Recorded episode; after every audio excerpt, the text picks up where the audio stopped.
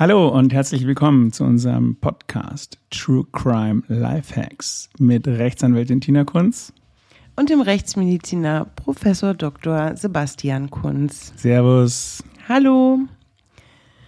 So, welchen Fall wollen wir denn heute der Welt präsentieren? Was kommt heute für eine Sache zum Aufruf?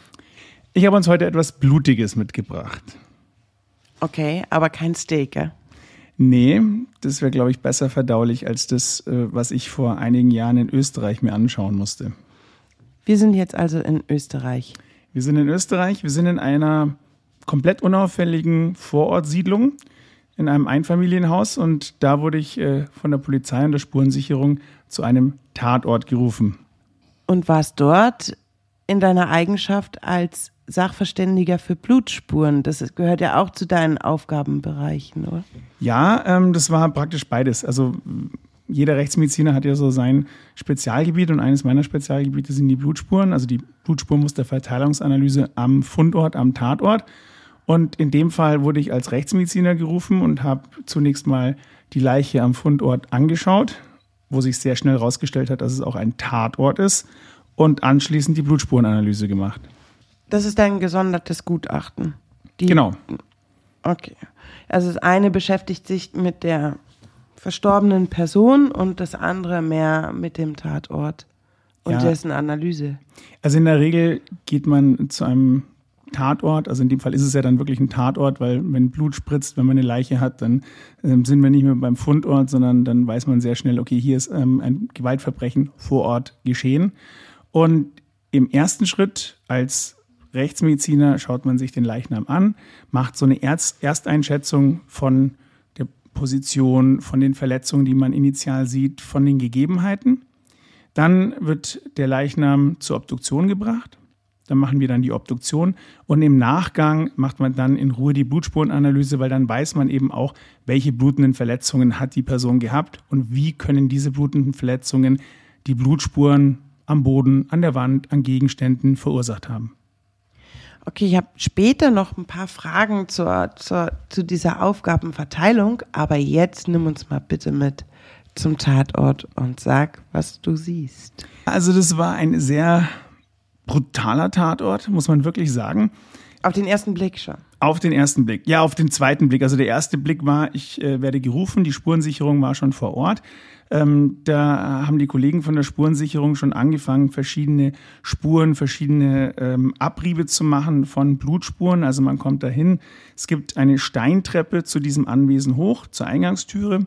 Und das Erste, was mir aufgefallen ist, ist, dass die Eingangstüre eingeschlagen war. Also die hatte so ein, so ein Glasfenster und dieses Glasfenster war eingeschlagen.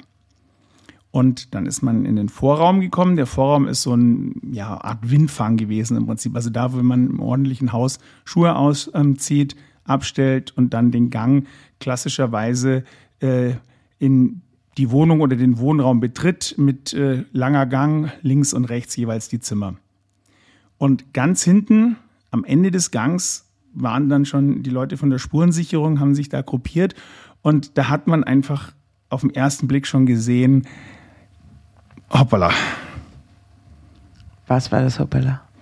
Das Hoppala war, dass da eine ähm, ältere Frau lag, die, ich weiß gar nicht, wie ich das jetzt so beschreiben soll, dass nicht jedem gleich äh, sich der Magen umdreht, aber man kann es nicht anders sagen. Also der Kopf war komplett zerdatscht. Ja. Also der war platt und Gehirn, Blut, Knochenteile lagen einfach größtenteils daneben. Und wenn man sowas sieht, dann ist man natürlich, also im ersten Moment schon etwas, äh, ja, schockiert, auch wenn man natürlich wusste, was da einen erwartet. Aber ähm, es ist ja nicht wirklich nicht jeden Tag so, dass man auch als Rechtsmediziner sowas Brutales sieht. Und dann muss man natürlich erstmal schauen, okay, was muss ich jetzt hier für Fakten, für Informationen aufnehmen? Was ist wichtig initial? Also geht es darum, dass wir wissen, wann ist die Person verstorben. Da muss ich natürlich die Körpertemperatur nehmen, die Umgebungstemperatur. Wenn ich äh, dann im Anschluss mir schauen will, okay, gibt es hier Anzeichen für eine Gewalteinwirkung? Das war in dem Fall ja komplett offensichtlich. Ja. Und es war so diffus und so vielfältig, dass man das vor Ort gar nicht richtig erschließen kann. Das heißt, man sieht, okay, hier wurde eine Gewalt angewendet gegen den Kopf. So ganz klar, welche Art von Gewalt war auf den ersten Blick nicht. Aber hier muss man sagen, die richtige Einschätzung kann man dann nur im Rahmen einer Obduktion am Obduktionstisch treffen. Das war jetzt ein bisschen viel. Also, wir dröseln es mal auf. Du kommst dahin in eine gutbürgerliche Gegend, hast du gesagt. Ja. Und dort findet sich ein Anwesenhaus. Ähm, Einfamilienhaus, ein schönes ein Einfamilienhaus. Schönes Einfamilienhaus, auch gepflegt. So richtig schön bürgerlich, eingerichtet, äh, sauber. Also wirklich, wie man sich jetzt so ein klassisches, ja, gut bürgerliches Haus, ein bisschen älter, ähm, auch von der Aufteilung her älter. Also die alten Häuser haben ja ein bisschen kleinere Fenster, kleinere Zimmer, genau sowas aufgeteilt. Also richtig Okay. klassisch. Kaputte Eingangstür, Windfang, Gang am Ende des Ganges, ähm, tote ältere Dame. Mhm. Und zwar lag die so da, dass der Kopf quasi an der Türschwelle war, also an der Schwelle vom Gang, der gefliest war, zum Wohnzimmer, der einen Teppichboden hatte. Und die Beine und der Rumpf, also der Oberkörper, Beine, Arme waren im Wohnzimmer und der Kopf war direkt an der Schwelle oder knapp vor der Schwelle sogar, also im Prinzip noch im ähm, Wohnzimmer drinnen. Und drumherum war ein äh, ja, Arsenal an Blutspuren verschiedenster Art und Konstellationen. Nur drumherum oder sonst im Haus auch noch. Also das Einzige, was wir gefunden haben, war zu dem Zeitpunkt eine Blutspur, die vom Leichnam weg oder zum Leichnam hinging im Gangbereich. Aber konzentriert hat sich das alles zumindest zunächst auf das Wohnzimmer, weil da war einfach das meiste, da waren die meisten Also Spuren. Wohnzimmergang. Wohnzimmergang, genau. Das ganze übrige Haus war nach wie vor ähm, in Ordnung oder durchwühlt, wie man es hört? Oder, ne? Zu dem Zeitpunkt haben wir noch nicht alles gesehen, aber wie ich ja vorher schon gesagt habe, die Spurensicherung war schon vor Ort. Und die haben natürlich sich einen Ersteindruck gemacht. Und die haben gesagt, primär konzentrieren wir uns jetzt erstmal auf den Eingangsbereich, den Gang und ähm, das Wohnzimmer, also im Prinzip auf die Auffindesituation. Alles andere wird dann im Nachgang gemacht, weil es einfach sich da schon herausgestellt hat oder herauskristallisiert hat, dass es ein relativ komplexer Tatort wird. Und da muss man einfach den aufstückeln, weil alles kann man nicht auf einmal greifen. Also als erfahrener Krimi-Hörer oder Zuschauer weiß man dann, ha, ein Raubdelikt kann ausgeschlossen werden, weil hier ist ja gar nichts durchwühlt. Also wir haben eine eingebrochene Fenster oder eine zerbrochene Fensterscheibe am Eingangsbereich, die durchaus darauf hindeutet, dass sich jemand mit Gewalt äh, Zugang zum Haus verschafft hat. Und ob da was gefehlt hat, Und die Dame dann aus dem Wohnzimmer in den Gang kommend, schauend, was los ist, erwischt hat. So weit waren wir noch gar nicht. Du, du Bin am Rätseln. bist am Rätseln und springst. also wir kommen rein und haben einen gewaltsamen oder dem Augenschein nach gewaltsamen Zugriff. Es ist nichts durchwühlt, es ist kein Chaos, aber das bedeutet ja nicht, dass was entwendet wurde. Vielleicht wusste ja der Täter, die Täterin genau, Genau, was er will. Genau. Okay, also was heißt zerdatscht? Ja, das war jetzt. Also es ist eingeschlagen oder kaputtgeschossen oder Wenn man ähm, einen intakten Schädel hat und äh, oder einen einigermaßen intakten Schädel hat und dann eine Gewalteinwirkung hat, also stumpfe Gewalt durch Tritte, scharfe Gewalt durch ein Messer oder stumpfe Gewalt durch einen Schuss, dann ist es relativ schnell zu sehen. Wenn man aber einen Schädel hat, der relativ groß geöffnet ist, wo alles Mögliche, ja, ausgetreten ist, sage ich jetzt mal vorsichtig, dann ist es vor Ort sehr schwer zu sagen, was genau für eine Art der Gewalteinwirkung das war und wie oft. Ja. Manchmal kann man das wie oft auch gar nicht beantworten und wir hatten Anhaltspunkte dafür, dass es auch mehrere Arten der Gewalteinwirkung waren auf den ersten Blick. Aber hier muss man sagen, wie gesagt, komplexer Sachverhalt, offensichtlich auch eine komplexe Gewaltbeibringung, sodass wir gesagt haben, diese Fragen kann ich nur am Obduktionstisch klären. also alles eingepackt und ab zur Obduktion. Ähm, ist es oder wie, wie, wie schnell vergisst man denn da was? Also wenn der Schädel so kaputt ist, kann ich mir vorstellen, dass man da irgendwie ein Knochenteil mitzunehmen vergisst oder Na, übersieht? also das passiert nicht. Also es war jetzt nicht in tausend Trümmern. Das Ah, war okay. zum Großteil schon noch im Verbund. Und äh, während der Obduktion oder nach der Obduktion puzzelst du den Schädel dann wieder zusammen? Auch. Also primär macht man ähm, eine postmortale CT-Analyse, also ein Computertomogramm, dass man mal die einzelnen Knochenstücke fixiert hat und das Ganze sozusagen dann auch ähm, am Computer rekonstruieren kann.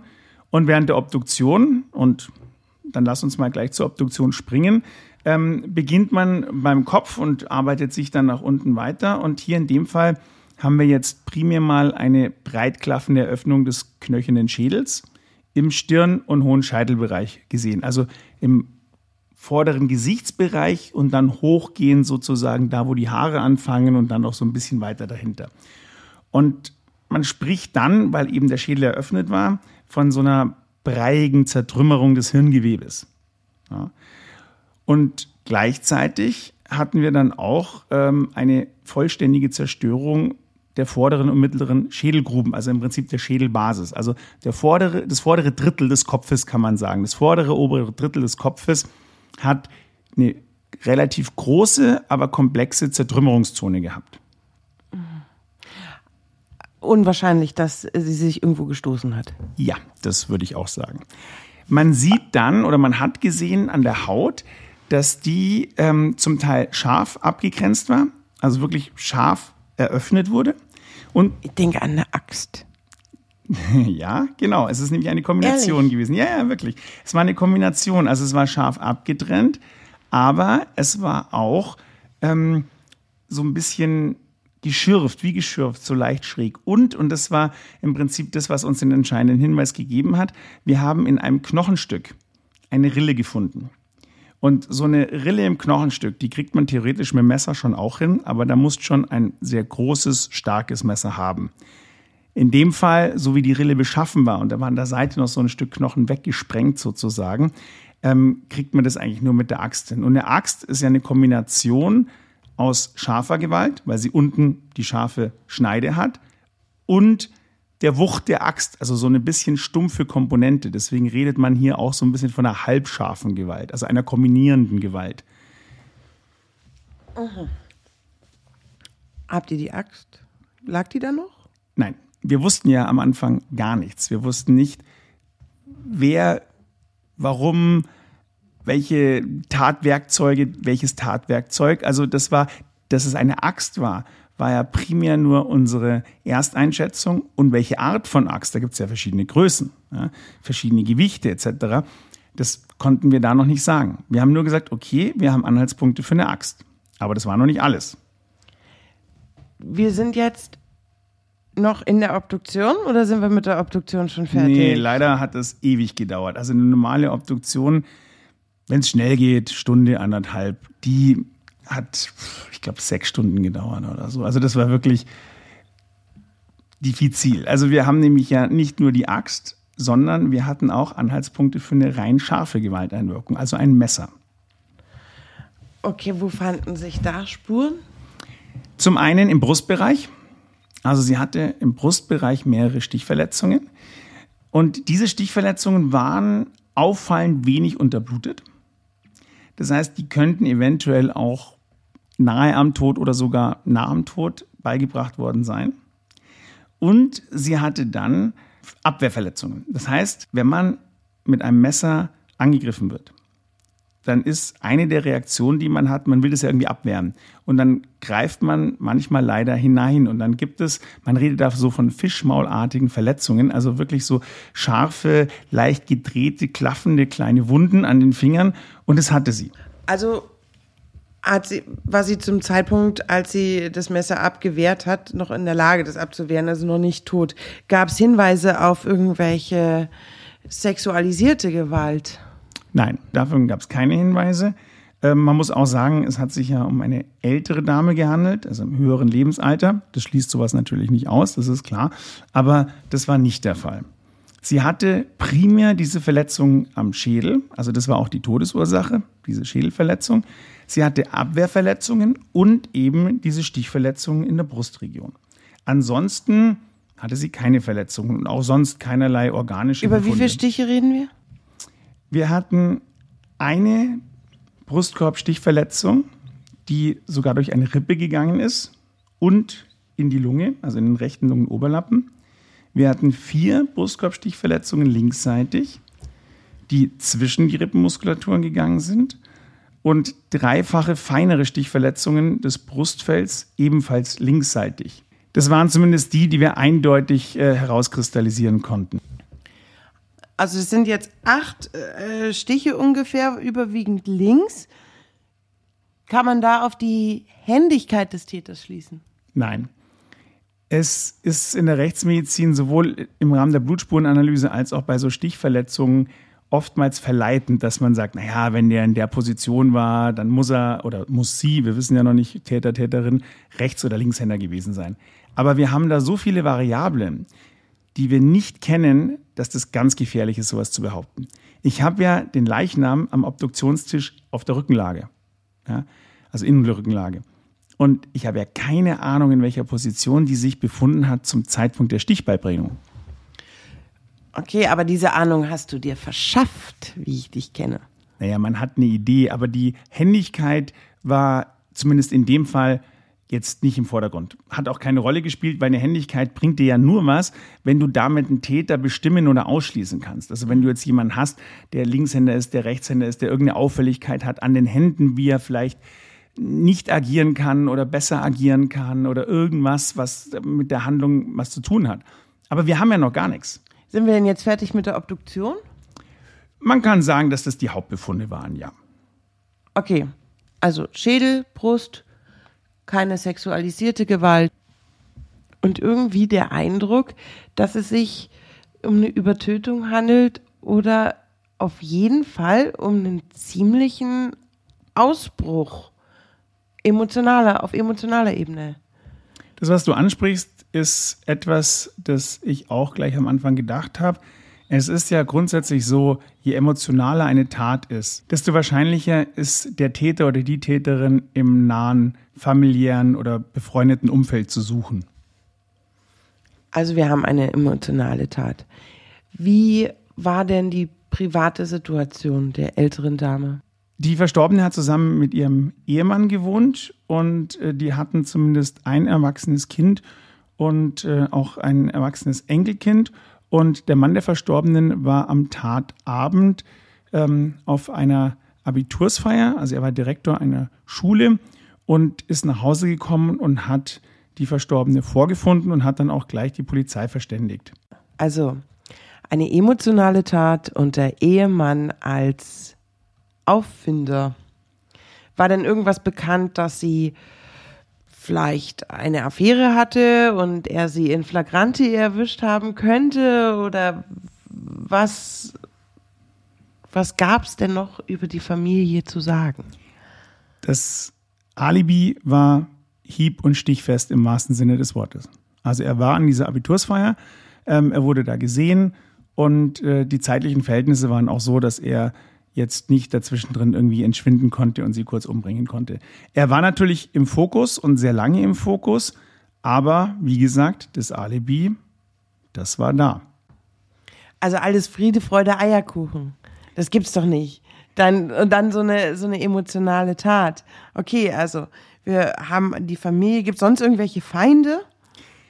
Das haben wir uns auch gedacht. So glatt kann es nicht sein. Und es, es war einfach zu geradlinig. Ja? Also was du sagst, den Eindruck hatten wir auch. Das Problem ist, ähm, am Anfang, ja, waren wirklich alle Ermittlungen Dead Ends, also alle Familienmitglieder, mit denen man sich unterhalten hat, alle sonstigen Konstellationen. Im ersten Moment war es wirklich Friede, Freude, Eierkuchen. Und es war ja auch eine relativ kleine Gemeinde.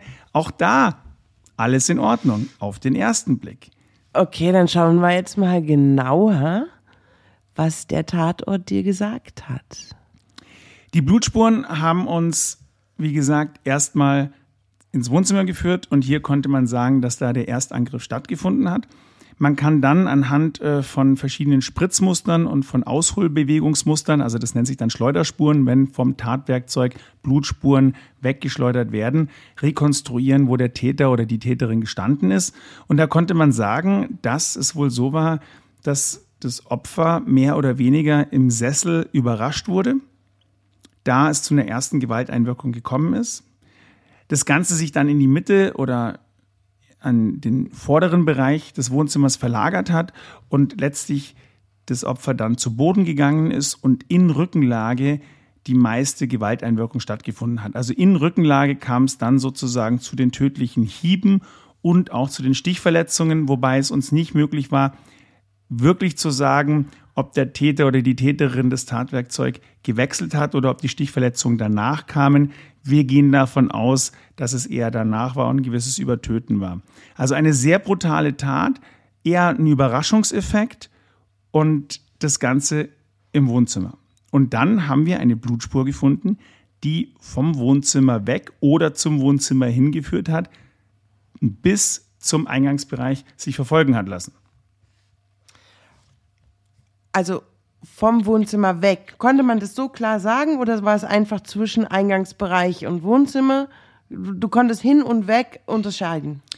Wir hatten einzelne Bluttropfspuren. Bluttropfspuren sind Blutspuren, die eigentlich nur der Schwerkraft folgen nach unten tropfen. Das heißt, man hat irgendwo eine mit Blut benetzte Oberfläche, also das kann eine Verletzung sein, das kann ein Gegenstand sein. Und wenn man den, wir reden da von einer stationären Phase, also wenn man den ruhig hält, tropft das Blut einfach senkrecht nach unten. Und dann hat man eine resultierende runde Blutspur. Wenn ich jetzt meinen verletzten Arm beispielsweise oder einen Gegenstand, der blutbehaftet ist, bewege, weil ich mich bewege, dann wird, wenn ich mich nach vorne bewege, beziehungsweise der Gegenstand nach vorne bewegt wird, das Blut nicht nur senkrecht nach unten beschleunigt, sondern hat so eine gewisse Horizontalkomponente. Und dann hat die Blutspur eine leichte Ausziehung in Richtung der Antragung. Jetzt ist das Problem, dass, wenn ich jetzt davon ausgehe, dass die Blutspur von einem Tatwerkzeug kommt, runtertropft, mein Tatwerkzeug, das voller Blut ist, und ich dieses bewege, dann kann ich das ja während dem Gehen nach vorne und nach hinten bewegen. Und dementsprechend sagen mir die Blutspuren nicht eindeutig, in welche Richtung das Ganze sich vollzogen hat. Wäre auch zu schön, wenn quasi die Blutspuren kleine Pfeile wären, die die Richtung anzeigen. Manchmal ist es so, aber nicht alles ist so wie bei CSI. Aber, okay, also, also ist, ja, ist ja jetzt nicht un, ungewöhnlich selbstverständlich, da war viel Blut im Spiel und wenn der Täter oder die Täterin das Haus wieder verlässt und durch den zu diesem Zweck eben durch den Gang geht, ähm, freilich ist da dann Blut, weil es vom Tatwerkzeug, vom Täter, Täterin selbst oder von Klamotten oder irgendwie Fußspuren äh, runtertropft. Oder Richtig, das war auch unsere Annahme. Und dann haben wir uns nochmal die Tür angeschaut. Und da kam jetzt das, was wirklich selten ist und wo man sich denkt, Mensch, Glück gehabt. Ja? Oder was heißt Glück gehabt? Das ist die Expertise, die den Fall löst.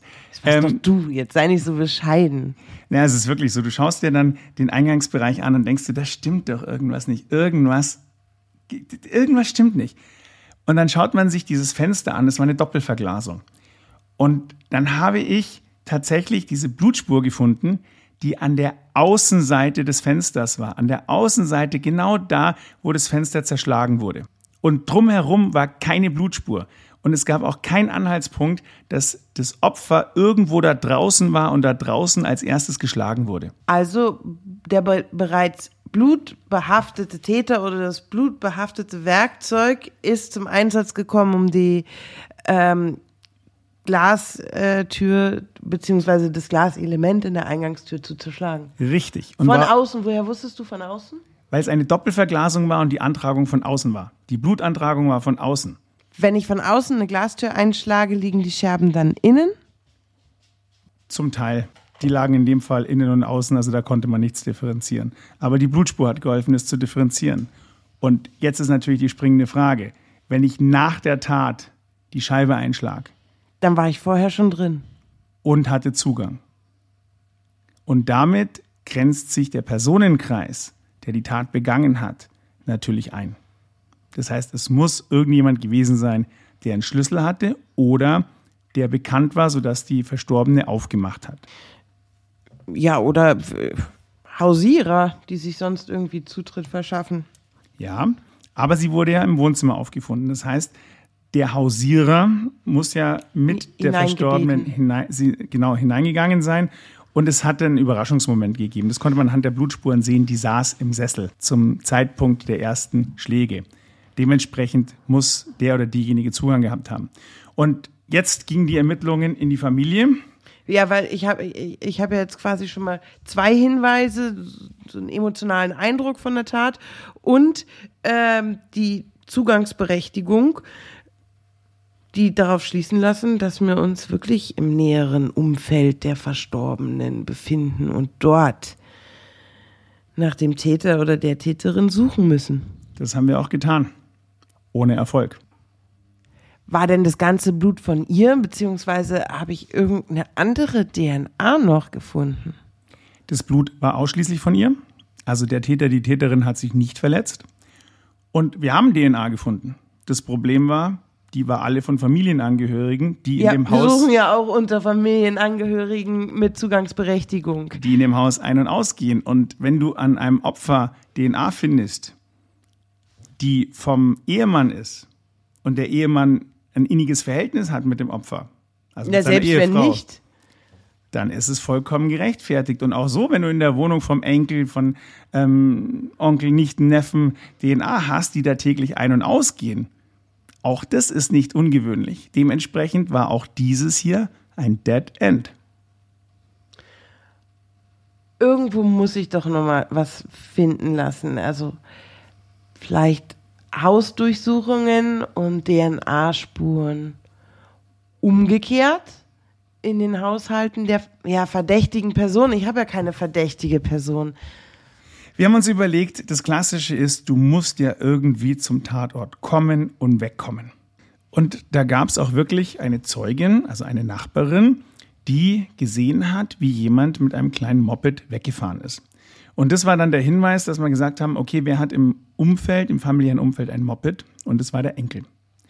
Der hatte ein mehr oder weniger solides Alibi. Und ansonsten haben wir bei ihm primär mal nichts gefunden. Und dann ist äh, der Leiter unserer DNA-Abteilung, der selber Motorrad fährt, auf die Idee gekommen, wir sollten uns doch mal den Helm anschauen. Weil was macht man als junge Bursche? Man kann alles wegschmeißen, Klamotten, alles. Aber was teuer ist und was einem heilig ist, wenn man Motorrad fährt, das ist der Helm. Was habt ihr auf in an dem Helm gefunden? Erstmal nix. Erstmal nix. Auf den ersten Blick sozusagen. Ja, der Helm ist schwarz und man hat am Anfang einfach kein Blut gefunden. Blut finden?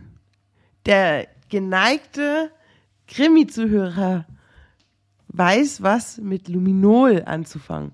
Ja, Luminol ist ein sehr schönes Spielzeug, ähm, das sehr schön leuchtet. Also man muss da vermeintliche Blutstellen ansprühen mit eben dieser Chemilumineszenz und die leuchten dann. Und das haben wir in dem Fall gemacht. Und der Helm hat genau da, wo man rechts und links reingreift, wenn man ihn überzieht. Da waren im Prinzip wirklich daumengroße Abdrücke, die geleuchtet haben. Und dann haben wir die DNA genommen und wir haben die DNA vom Opfer am Helm gefunden. Oh mein Gott. Also jetzt ist klar, dass der Enkel im wahrsten Sinne des Wortes Blut an den Händen hatte. Ja. Und der wurde auch damit konfrontiert. Wie ging's ihm? Nicht weißt gut. du das? Warst du da dabei? Ich war nicht dabei bei der Konfrontation. Also ich war dann äh, bei der Gerichtsverhandlung natürlich dabei, bei der Konfrontation selber nicht.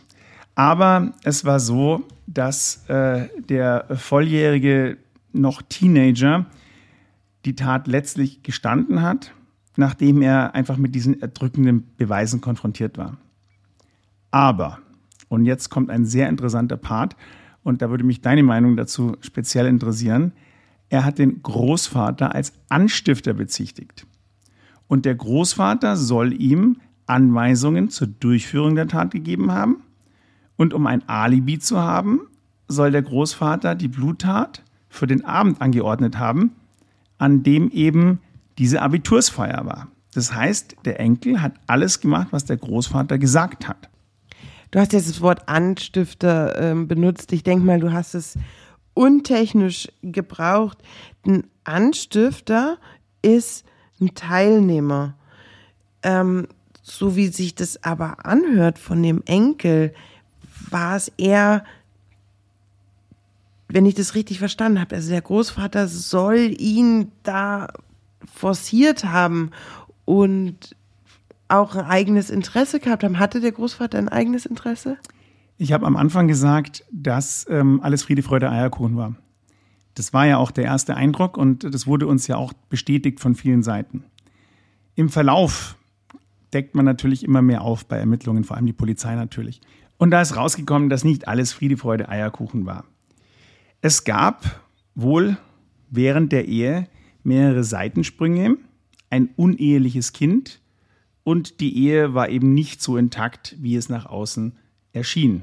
Und der Ehemann bzw. der Opa wird auch als äh, sehr dominant dargestellt, insbesondere gegenüber dem Enkel. Also der Enkel war ihm wohl sehr hörig. Hatte der Enkel ein eigenes Interesse? Nein, der Enkel hatte kein eigenes Interesse. Es äh, gab ein psychiatrisches Gutachten und äh, das hat bestätigt oder gesagt, dass eine eigenmotivierte Tatausführung durch den beschuldigten Enkel als nicht wahrscheinlich einzustufen ist. Das bedeutet, er von selber hätte die Oma nie umgebracht. Der Psychiater hat das gesagt, ja. Er hat gesagt, dass seine Persönlichkeitsstruktur so war, dass er eigentlich nicht in der Lage gewesen sein dürfte, ähm, das durchzuführen, aber auf der anderen Seite auch nicht den Aufforderungen des Opas sich zu widersetzen. Also ich, ich, ich krieg ihn also zu dieser Tat, indem ich ihn unter Druck setze oder indem ich ähm, eine Figur bin, der er gefallen will, imponieren will, wo er irgendwie ähm, was beweisen will oder der er was Gutes tut, hörig ist. Das waren die Einschätzungen der Sachverständigen, ja. Also ein gewisses Abhängigkeitsverhältnis ähm, mag bestanden haben. Pass auf, ich sag dir was. Wir haben gesagt, wir sind in Österreich. Da ist es jetzt völlig wurscht. Da wird nämlich nicht in Täterschaft und Teilnahme unterschieden. Es gibt zwar einen Anstifter im Sinne eines Bestimmungstäters, der ist aber auch Täter.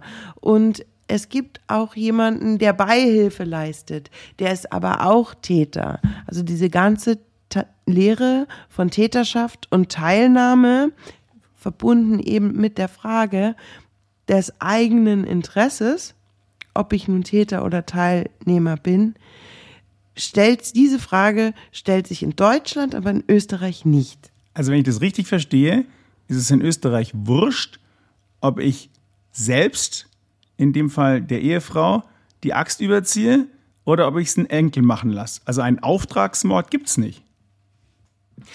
Ja, interessant. Du begreifst es jetzt also so, dass alle gleich behandelt werden ähm, und, und äh, keine Abstufungen stattfinden.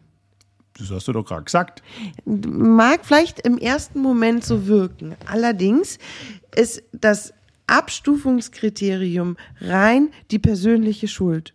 Und ich bewerte dann den das bringt mich halt in die Lage, genau die Tatbeiträge und den Grad der persönlichen Schuld für jeden individuell zu bewerten, ohne dass ich quasi erstmal im Vorfeld durch die Täterschafts- und Teilnahme-Dogmatik äh, gehemmt bin. in manchen Fällen kann man es gar nicht so richtig sagen, ob der jetzt technisch Täter oder Teilnehmer ist. Und im Ergebnis ist es ja auch wurscht. Es kommt auf die persönliche Schuld an und in Österreich kommt es allein auf diese an. Okay, und dann haben wir in Österreich ja auch noch ein Geschworenengericht. Und die können die, die Dogmatik und die Lehre von der Täterschaft und Teilnahme sowieso nicht. Selbst wenn ich den äh, zwei Semester Jurakurs verpasse, ähm, können, können sie mir diese Frage in ihrer Eigenschaft als Geschworene nicht beantworten. Die sagen, ja, der, der war es halt, der hatte halt was damit zu tun.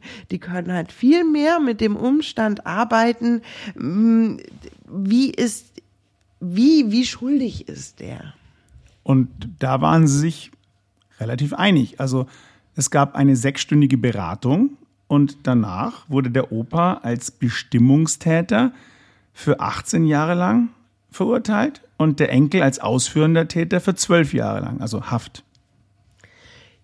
Ja, da mag natürlich erstens eine Rolle spielen, dass der Enkel, ich weiß nicht, er war, er war schon volljährig, ja. okay.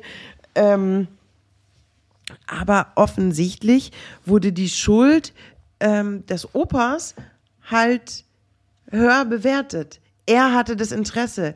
Er wollte äh, seine Frau aus dem Weg räumen. Er hat nur ein Werkzeug gesucht ähm, und hat ihm vielleicht sonst was erzählt. Das wissen wir nicht. Aber der Enkel hätte es ja aus Eigenmotivation nie getan, wie, wie, wie der Sachverständige ähm, das vermutet. Und da ist natürlich die Schuld des Opas äh, höher zu bewerten. Und erschwerend äh, hat sich auch ausgewirkt, dass es halt relativ heimtückisch war. Ich habe ja gesagt, die Blutspuren haben hingewiesen, dass die Oma im Sessel gesessen ist, also überrascht wurde. Und natürlich die sehr brutale Vorgehensweise. Wie wäre das denn in Deutschland? Also wie würde sich das Strafmaß in Deutschland gestalten? Du hast gesagt, Österreich äh, haben wir diese Differenzierung ein bisschen anders. In Deutschland müsste ich eben erstmal unterscheiden, wer, wer ist Täter, wer ist Teilnehmer, also sind beide Täter.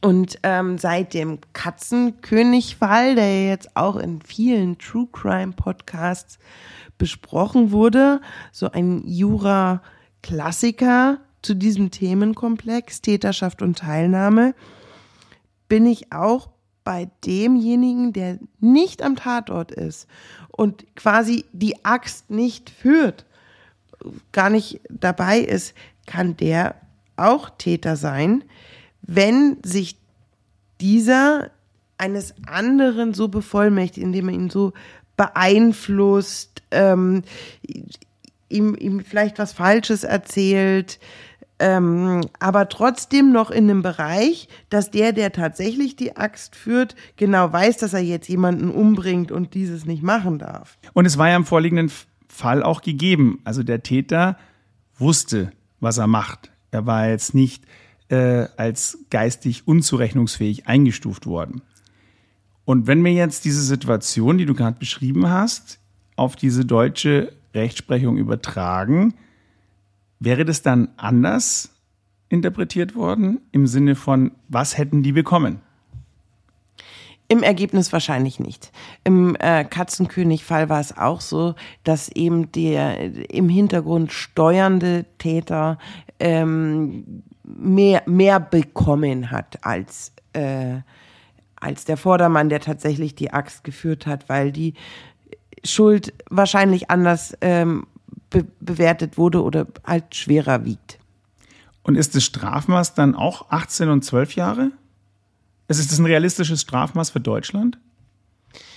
In Deutschland ähm, wäre, wäre 18 und 12 Jahre sicher nicht rausgekommen. Die 12 Jahre nicht. Ich vermute, dass ähm, der Enkel nach Jugendstrafrecht behandelt worden wäre. Zwischen 18 und 21 kann man das machen. Und so wie die Persönlichkeitsstruktur geschildert wurde, ähm, dass er doch sehr hörig noch war oder er ähm, nicht selbstdenkend weist es eher auf den Jugendlichen hin. Also ich vermute, Jugendstrafrecht und im Jugendstrafrecht kann man maximal zehn Jahre Jugendstrafe bekommen. Das ist das Maximum für alle schlimmsten, allerschlimmsten Taten, die geschehen können. Okay, also er zehn Jahre und der Maximal. Großvater? Und der Großvater lebenslang. Das kommt dann halt drauf an, ob man ihm Mordmerkmale ähm, zu, zuschreiben kann. Die Mordmerkmale der Heimtücke, die ja hier zumindest laut, laut österreichischem Strafrecht angenommen wurden, die hat ja nicht der Großvater gemacht. Also die Heimtücke war ja vom Enkel. Wäre das trotzdem ein Mordmerkmal für, den, für die Verurteilung des äh, Opas gewesen? Nein, jeder Täter müsst, müsste eben die die Tatbestände selber auch in, in, in, in, in seiner Person, in seiner Schuld an, angelegt haben. Das heißt, die Motivation, den Enkel den Mord, des Mordes anzustiften, die muss ein Mordmerkmal erfüllen. Also es gibt Mordmerkmale, die ähm, kann, ich, kann ich zurechnen und es gibt Mordmerkmale, die kann ich mir halt selber für jeden Täter selbst herleiten. Ich kann natürlich nicht, wenn der Anstifter sagt, bring mal den XY um, egal wie, und der Vordermann bedient sich jetzt einer Bombe, die ein gemeingefährliches Mittel ist. Gemeingefährliches Mittel ist wiederum Mordmerkmal, mhm. mit gemeingefährlichen Mitteln tötet. Dann und der andere wusste es nicht und hätte auch nicht damit rechnen können, dann, dann, dann kann ich ihm das nicht zurechnen. Sondern immer nur persönliche Merkmale, immer nur für den Täter, bei dem sie tatsächlich vorliegen. Das heißt, wenn ich einen Auftragsmord gebe, dann ist das Wechselspiel, was ich genau instruiere, also was ich sage, wie die Vorgehensweise ist und wie der Täter, also mein verlängerter Arm, dann tatsächlich vorgeht, spielt eine Rolle und natürlich meine Beweggründe und meine Konstellation zum Opfer. Und je Auch, nachdem, ja. was überwiegt, kann es sein, dass ich des Mordes oder eben nicht des Mordes, sondern nur der Anstiftung verurteilt werde. Mhm. Wenn ich natürlich genau sage, pass mal auf, um 19.35 Uhr schläft sie im Sessel und hört, von rechts kommt nichts, weil sie rechts taub ist. Und dann wirst du sie schlafen so erschlagen. Dann hat natürlich jeder, der, der eine weist das Heimtücke-Merkmal auf, weil er es tut. Und, und der andere, weil er es ja auch tut. Er ist ja Mittäter. Und beim Anstifter ist es ähnlich. Aber hier findet diese Unterscheidung auch nicht statt. Also nicht nur Täter und Teilnehmer werden, in Österreich gleich behandelt, ähm, in Anführungsstrichen, sondern auch äh, der Mord und der Totschlag, so wie in Deutschland, findet in Österreich nicht statt. Und deswegen werden die Merkmale auch so dort nicht abgeprüft worden sein. Jedenfalls in Deutschland für den Mord lebenslang und für eine Tötung sollte das als Tötung für einen von beiden bewertet worden sein, dann maximal 15 Jahre. Okay. Also es könnten weder die 12 noch die 18 werden in Deutschland. 18 Jahre kann ich in Deutschland nicht verhängen. Geht nur 15 Jahre oder lebenslang. Andere Länder, andere Sitten. Von daher sollte man sich immer vorher schlau machen, was so die zu erwartende Strafe in dem jeweiligen Land ist. Ja, wir sind in Österreich. Und in Österreich gibt es ja viele Kaffeehäuser. Und der Fall heißt ja, die Oma muss weg. So wurde ja in allen Medien getitelt. Und der Grund war ein Kaffeehausbesuch. Erläuter uns mal diesen Side-Fact. Da muss ich jetzt leider passen. Ein Rechtsmediziner ist ja nicht bei allen Ermittlungssachen gegenwärtig und vor allem nicht in Kaffeehäusern. Aber ich glaube, du weißt diese Story besser zu berichten. Ja, weil ich äh, Boulevardmedien konsumiert habe und da gab es Zeugen, unter anderem auch die Bedienung und Gästinnen eines Kaffeehauses, die mitbekommen haben, wie der Opa den Enkel im Kaffeehaus bearbeitet und überredet hat. Und verständlich waren die Worte, die Oma muss weg. Und Zeugen haben halt eben über, ja, der hat ihn da ähm, beredet und unter anderem war regelmäßig die Oma muss weg zu verstehen. Und das war ein ganz, ganz wichtiger Umstand, auch im späteren Prozess. Und vor allen Dingen war es das Wesentliche, woher der Fall seinen Namen hat. Zwar hieß der, die Oma muss weg. Das stimmt. Also dieser Titel, der ja auch unser Titel ist, der spricht Bände. Was nimmst du jetzt aus dieser Geschichte mit? Was ist dein Lifehack? Ich will mir da gar nichts mitnehmen. Vor allen Dingen habe ich meine Oma ganz fürchterlich lieb und will auch nicht, dass die jemals weg ist. Also ich würde sagen, Leute, ein Auftragsmord lohnt sich nicht. In diesem Sinne, einen schönen Abend noch, einen schönen Tag noch, je nachdem, wann ihr uns hört. Macht es gut. Servus. Ciao, ciao.